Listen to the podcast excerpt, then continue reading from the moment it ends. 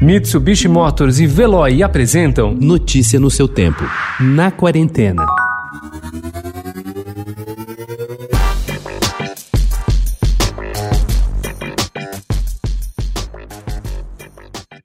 O turismo local ou regional é a tendência apontada para o início da retomada do segmento. Embora venha caindo, o total de mortes por coronavírus no Brasil permanece alto, mas o cansaço de meses de isolamento levou as pessoas a viajarem de carro para perto de casa e até a ser turista na própria cidade. O intuito de atrair esse viajante, hotéis apostam em pacotes para dias de folga nas capitais ou em destinos próximos dos grandes centros. O Renascença São Paulo e o Merit Executive Apartments registraram um aumento médio de 50% de moradores da capital paulista entre seus hóspedes a lazer.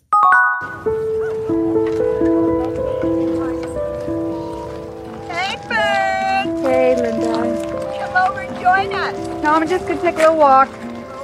Be back soon. Mesmo com sua edição mais enxuta, o Festival de Veneza só confirmou sua tendência de dar o Leão de Ouro a filmes que certamente vão parar na lista de indicados ao Oscar, com a premiação de Nomadland, da chinesa radicada nos Estados Unidos, Chloe Zhao. A vitória de longas como o filipino A Mulher que Se Foi, de Lav Dias, em 2016, e o venezuelano De Longe Te Observo, de Lorenzo Vigas, em 2015, parece cada vez mais coisa do passado. Nomadland deve se juntar a ganhadores mais recentes como A Forma d'Água, de Guilherme Del Toro, que saiu com o Leão de Ouro em 2017 para levar quatro Oscar, inclusive direção e filme. Vai, mais uma vez, o mundo que se a gente faz nossa lei. Mais uma vez, o mundo que se a gente faz nossa lei.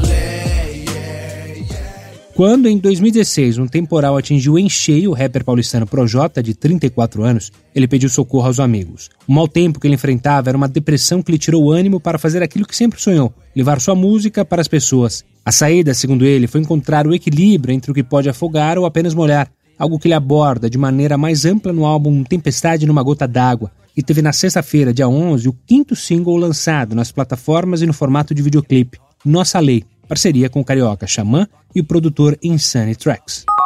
Aberta em fevereiro, a 34ª edição da Bienal de São Paulo teve sua mostra coletiva Faz Escuro, Mas Eu Canto, adiada para setembro do próximo ano por causa da pandemia do novo coronavírus. Antes disso, porém, uma série de ações vai preceder a exposição física das obras. Em entrevista exclusiva ao Estadão, o curador-geral da Bienal, Jacopo Crivelli Visconti, anunciou algumas atrações dessa programação digital que envolve desde lives com curadores e artistas até entrevistas gravadas com participantes da mostra em seus ateliês, passando por iniciativas voltadas a educadores. Notícia no seu tempo. Oferecimento: Mitsubishi Motors e Veloy. Se precisar sair, vá de Veloy e passe direto por pedágios e estacionamentos. Aproveite as 12 mensalidades grátis. Peça agora em veloy.com.br e receba seu adesivo em até 5 dias úteis. Veloy, piscou, passou.